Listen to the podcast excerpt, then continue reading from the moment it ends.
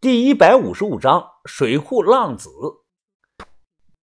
金蝉脱壳啊，算是个笨办法，但笨办法用好了，也会变成好办法。我想自由自在，不想加入什么木偶会受限制。打工是不可能打工的，话撂在这儿了。我向云峰这辈子都不可能打工。那晚四两酒下肚，把头思考过后啊，他对我当下的处境说了三个字和几句话：稳、等、走。把头说稳就是稳定赵青晚的人。呃，云峰啊，我让你去当一个月的哭丁，帮他们搞钱，就是为了打消老赵二丫头秦小芳那帮人的疑虑。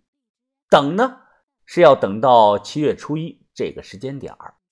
把头敲着桌子说啊，这个时间点啊，赵青晚忙着对付长春会，因为根据消息呀，接下来几个月啊，长春会的内部会很乱。走就是跑了。如果事情顺利啊，几日之内，蛇女会对外说她看到有个男的在南错林被毒蛇给咬死了。云峰啊，接下来呢，会有人信，有的人不信。赵青晚得到消息后啊，大概率不信。如果要求证啊，必须派大量的人去找你，活不见人，死要见尸。他忙着对付长春会。呃，想要短时间内找到你，得消耗大量的人力物力。云峰，现在比起整个长春会的重要性啊，你一个人根本不算什么。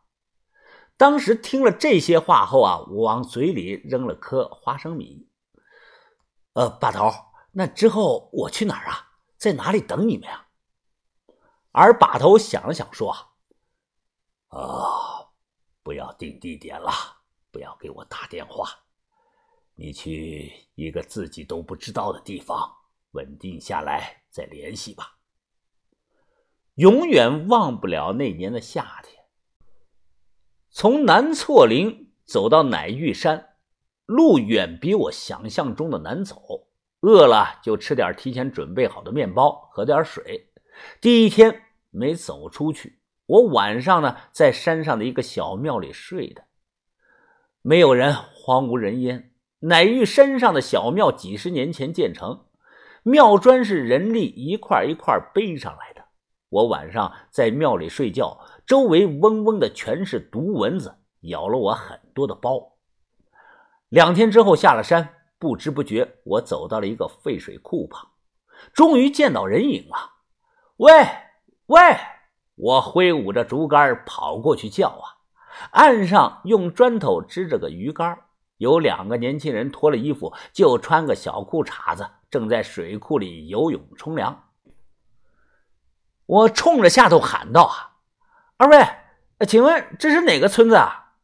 其中一个男的脖子上戴着个不锈钢的牌他扑棱着水，快速的游了过来，抹了把脸，说道：“哎，看你从山上下来的，你迷路了吧？这里是土林沟，再往下走上半个小时啊，就到了天井村了。”我身上穿的衣服是又臭又湿，一直的出汗，两三天没洗了。现在迫切的想要洗个澡，换身衣服，再吃点东西。我快速的脱掉了衣裳，扑通一声跳进了水库，把这个年轻人吓了一跳啊！洗着澡，聊了一会儿，我和这两个人啊达成个协议，拜托他们带着我到天井村。脖子上戴着不锈钢牌子的这个人呢，叫志强，王志强。本地天井村人，不上学了，天天游泳钓鱼，外号水库浪子。另一个呢是他的发小，记得浪子总是叫他二鹏举。哎，其实人挺正常的，就是反应有点慢。他俩呀提着水桶，拿着鱼竿，我背着包跟着。哎妈的，流年不利呀！我今天就钓了这么一小条鱼，回去我娘估计又会骂我是个废物了。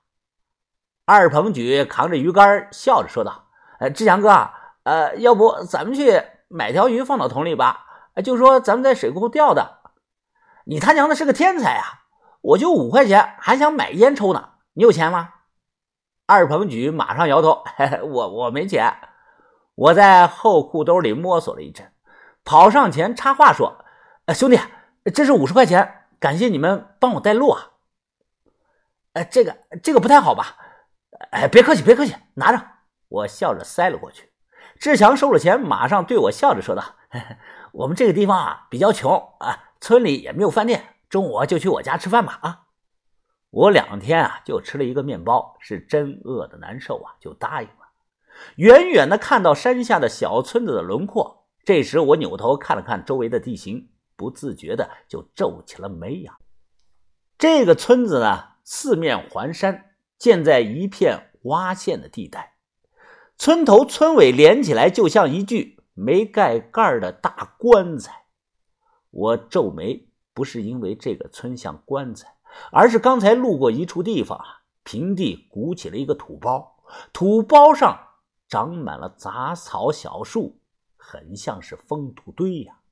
我心想啊，我是真有墓园呀。怎么到了这么偏僻的地方都能碰到呢？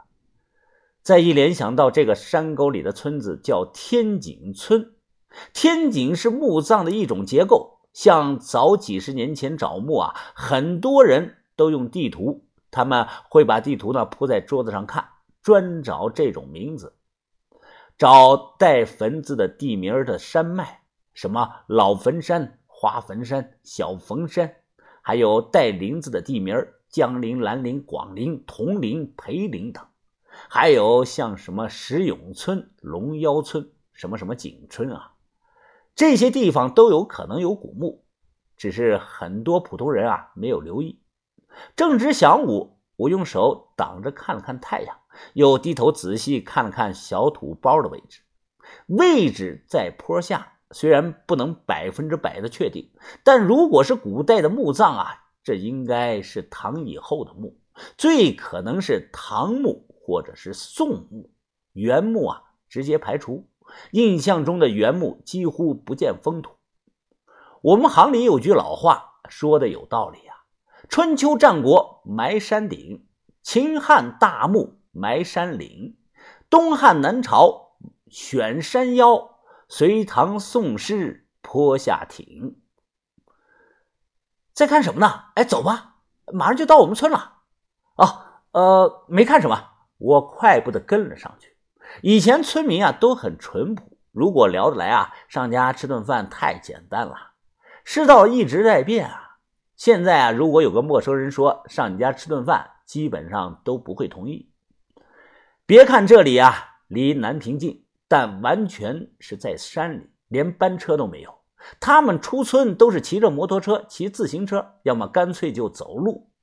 水库浪子王志强家里就是一个母亲和一个弟弟。他母亲岁数不大，但头发全白了，天天在家呀用兔子皮做虎头帽子，呃，做好了会有别人来买。我问过，他妈做的虎皮帽子啊，卖九十五块钱一个，大概五天能做一个。刨去兔子皮和棉花布料的成本，五天啊挣六十块钱。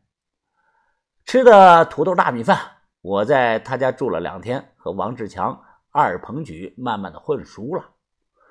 风平浪静了几天，那天下午，我悄悄的问道：“喂，浪子，你们村里谁家有电脑啊？能上网的？”他说没有，不过啊可以去网吧上网。我问网吧在哪儿啊？他说离这里有十里地呢。在别的村，你去吗？啊，去。呃，你们带我去吧，咱们一块去玩，我请你们。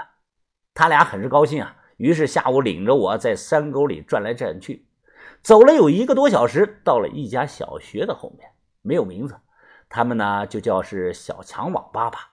一共只有六台的机器，屋里啊却围着十多个人，一个人呢在玩传奇，其他五个人啊在连局打局域网的 CS。